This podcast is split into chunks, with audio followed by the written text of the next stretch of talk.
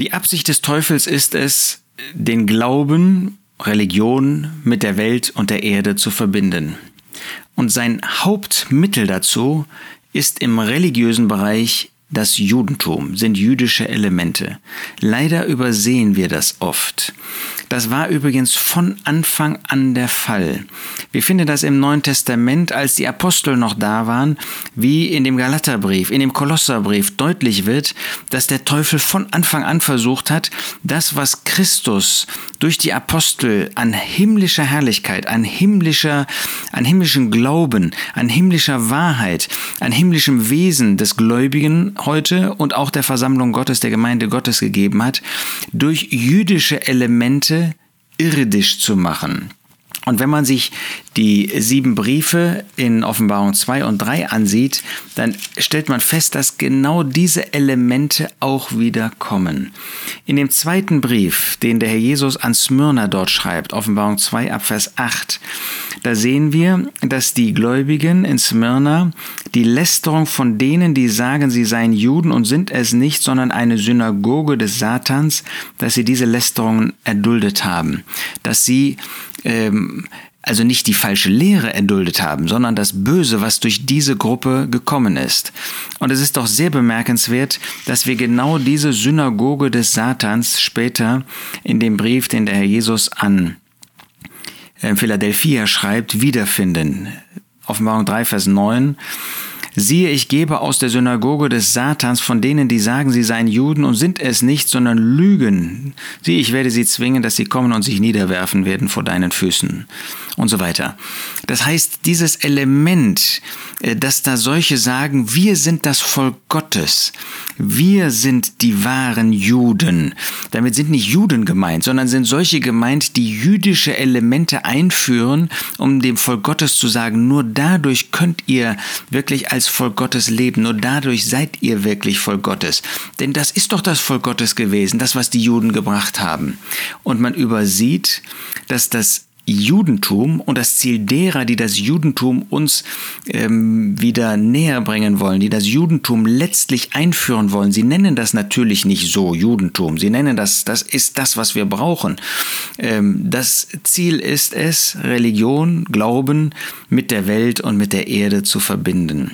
Der Apostel Paulus ist deshalb so scharf in dem Brief an die Galater. Er sagt ihnen, äh, Christus hat euch doch aus der Welt erlöst und jetzt geht ihr wieder in diese armseligen Elemente Elemente der Welt, wie es auch im Kolosserbrief heißt, wieder zurück. Und das, was diese äh, judaisierenden Lehrer bringen, ist genau das. Und jetzt dürfen wir uns nicht vorstellen, dass da jemand kommt und sagt, ich möchte das Judentum einbringen. Was ist das denn? was sie bringen. Gott hat geprüft, ähm, im Alten Testament, ob der Mensch zu ihm angezogen werden kann durch irdische äußere Dinge. Das ist das Judentum. Das sind durchaus herrliche Dinge, die auch mit ihm, mit Gott verbunden waren. Da war zum Beispiel ein herrlicher Tempel. Da war ein sichtbarer materieller Gottesdienst mit äh, Tieropfern, mit materiellen Opfern.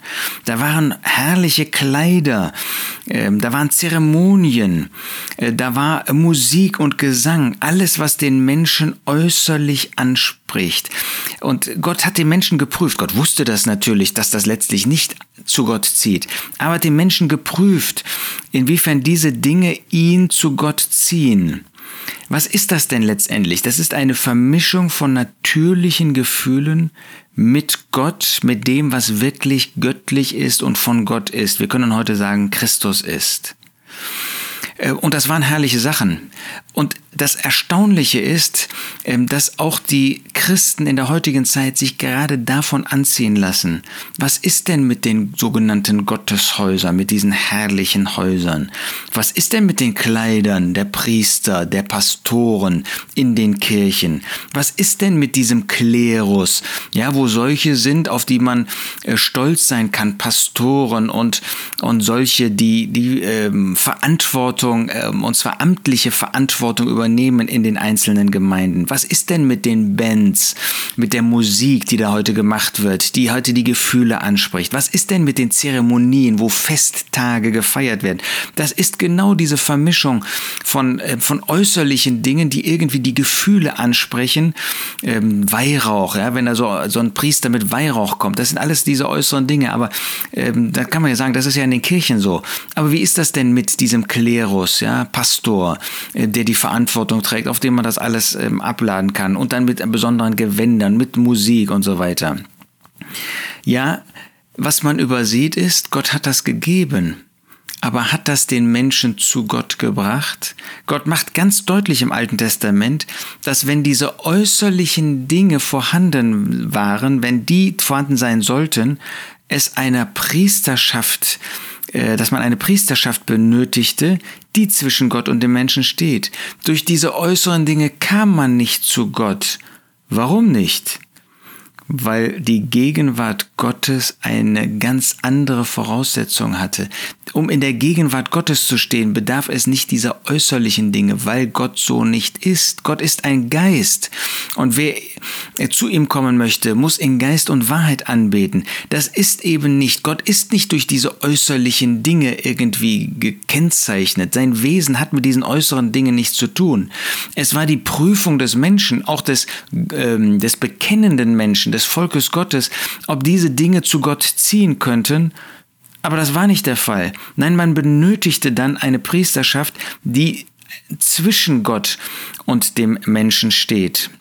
Es bedurfte also menschlicher Mittel, zusätzlicher Mittel, um irgendwie in die Gegenwart Gottes zu ragen. Aber das Volk konnte dadurch nicht in die Gegenwart Gottes gehen.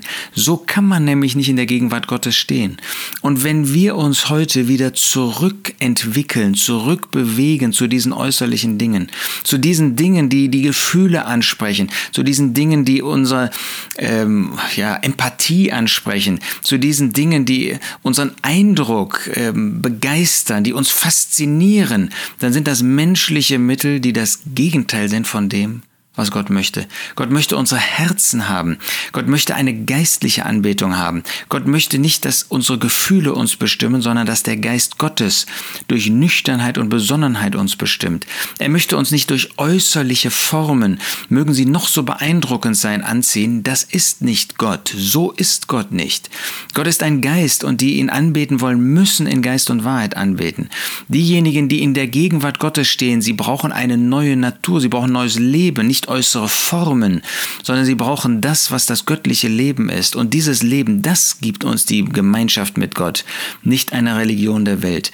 Das also, was der Mensch wieder eingeführt hat in die christliche äh, Gemeinde, in die christliche Kirche, in die christliche Versammlung, das ist das, was uns zurück in die Welt bringt und was uns nicht zu Gott bringt, was uns nicht zu Anbetern Gottes macht, was uns nicht die Gemeinschaft mit Gott pflegen lässt.